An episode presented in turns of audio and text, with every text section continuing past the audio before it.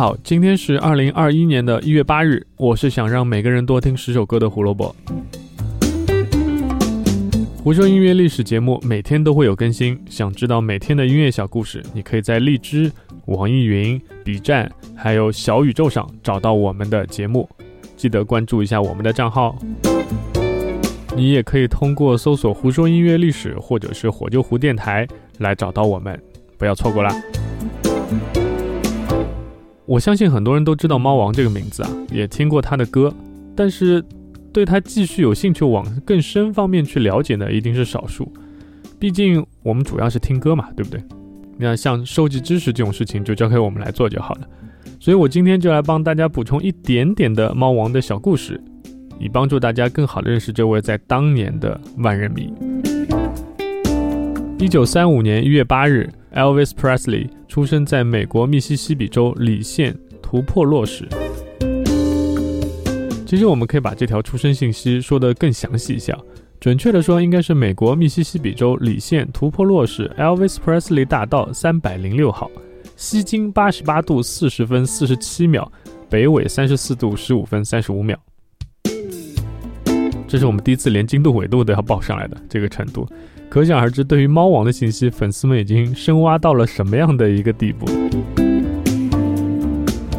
关于猫王的介绍、故事等等，其实全网都铺天盖地啊。所以今天我们只讲一点点，就解释一下猫王为什么要叫猫王。Elvis Presley 的中文昵称叫做猫王，我这个大家都知道。那这两个字呢？呃，准确来说，其实确实是直译，也就是原来的英语单词确实是 cat 和 king，但是，呃，cat king 并不是一个 Elvis Presley 的一个绰号，而是他的两个绰号，The Hillbilly Cat 和 The King of Western Bop，各取了 cat 和 king 这两个词合起来以后的翻译。那这两个称号呢，就 The Hillbilly Cat 和 The King of Western Bop。也正好对应了猫王的音乐为什么如此特别的原因。Hillbilly 有些地方把它翻译成是乡巴佬音乐，是乡村音乐当中的一种。你想，猫王出生在密西西比州这种这么乡下的地方，怎么可能不受影响呢？你要知道，整个密西西比州有一大半都是森林覆盖的，环境好像确实不错啊。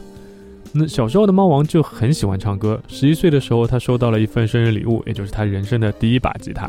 学了一些基础知识以后呢？小猫王每天都会带着吉他去上学，中午休息了就会弹弹吉他、唱唱歌，但经常被人嘲笑说唱的歌很土啊，毕竟是乡巴佬音乐嘛，对吧？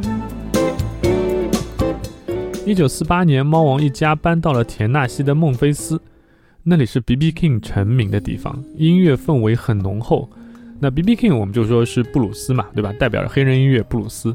那我们以前其实讲到田纳西的时候，还讲到过另外一个人谁呢？就是 Taylor Swift。那田纳西的乡村音乐也很发达，所以猫王在这里受到了美国南部音乐和布鲁斯音乐两种音乐的熏陶，这就造就了他的音乐类型其实是比较独特的，又是乡村又是黑人音乐。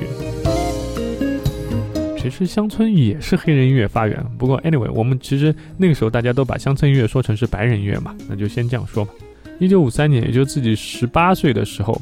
猫王跑到了太阳唱片公司的录音棚，说要花钱录两首歌给自己的妈妈当生日礼物。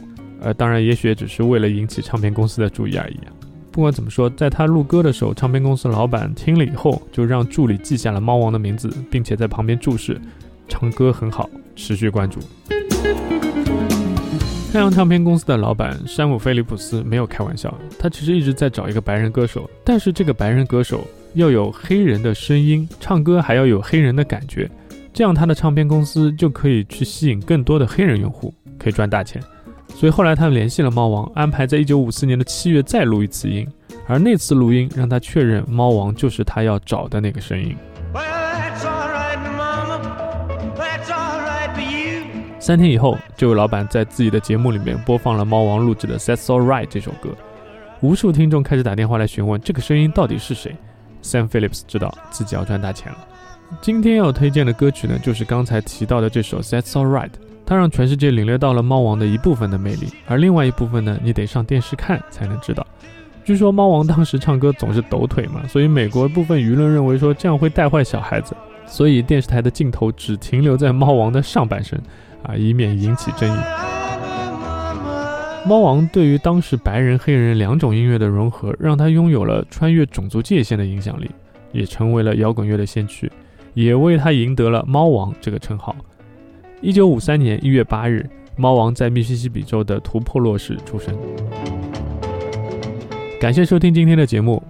最近我们在各个平台上都会收到越来越多的这个听众的反馈啊，有喜欢我们节目的，也有指出我们节目当中一些错误啊、一些问题的。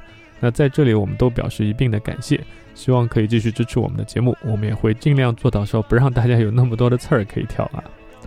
那明天呢，我们要讲到一位伟大的吉他手，他带领的乐队一直都是摇滚乐最重要的乐队之一，他就是齐柏林飞艇的主音吉他手兼队长杰米佩治。那关于他的故事呢，我们明天再讲，明天记得来听，拜拜。